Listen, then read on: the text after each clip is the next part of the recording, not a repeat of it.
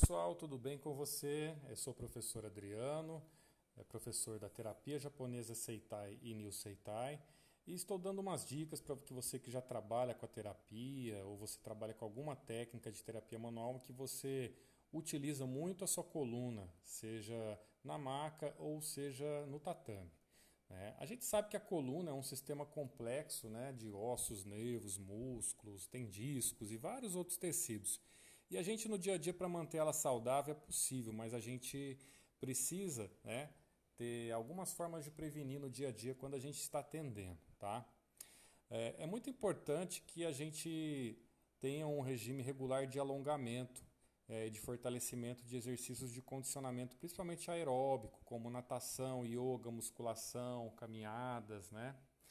É, existem pesquisas é, na área de neurocirurgia que sem exercício os músculos podem ficar fracos e sem condicionamento, que vai poder levar dores nas costas e lesões. A gente sabe que com isso, com a idade, a coisa vai mudando.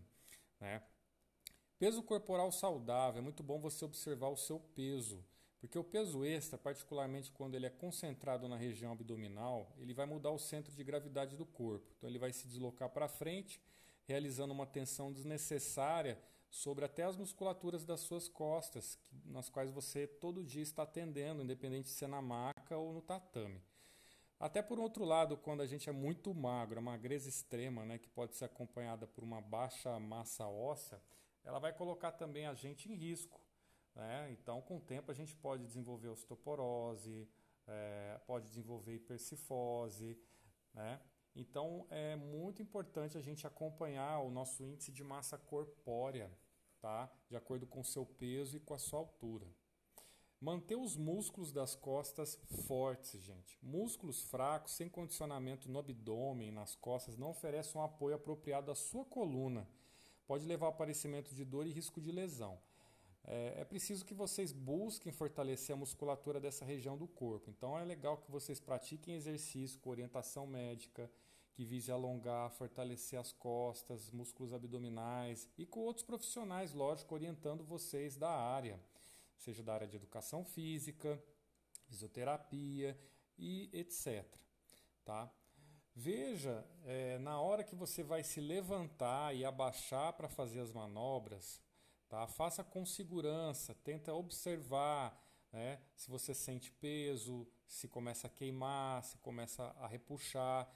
Quando você sentir isso, mude sua postura, acomode-se, coloque apoios tá? para que você possa ter o máximo possível de apoio é, dentro do seu trabalho. Tá? É, número de atendimentos, você tem que entender o seu limite. Qual que é o seu limite de pessoas para você se atender? para você atender, aliás, os, os, seus clientes. Tem uma forte ligação entre estresse e a gente sabe dor na coluna, né? Que a gente sabe que a resposta do organismo ao estresse ela dá pela tensão muscular nas costas, pode ter espasmos, né? quando a gente faz muito manejo, agacha, levanta, etc. É, isso é interessante você fazer pausas. Entre essas pausas, alongue, né?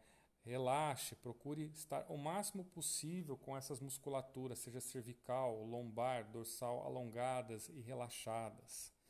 É muito importante. Se você não pratica exercícios físicos com frequência, tá? Durante a semana, porque às vezes você atende muita gente, é, não necessariamente quer dizer que você vai praticar intensamente no final de semana, tá? A melhor aposta para você se manter saudável, livre de dor na coluna, é você manter o mesmo ritmo durante toda a semana, nas suas tarefas, exercícios físicos, né, um regime regular de alongamento, musculação, exercício aeróbico. É o melhor para que você possa manter a sua coluna. E o final de semana, obviamente, você vai conseguir aí se descansar.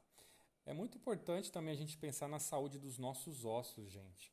Então a gente tem alimentos que são ricos em cálcio, é, tomar vitamina D através do sol, prática de exercício. A gente sabe que a coluna, gente, tem 33 dos 206 ossos do nosso corpo. Então a saúde geral está ligada à saúde óssea, né? Então, assim, para a gente poder reduzir a chance de sofrer com osteoporose lá na frente, né? É sempre bom a gente estar tá fazendo um acompanhamento e os exercícios eles potencializam essa produção.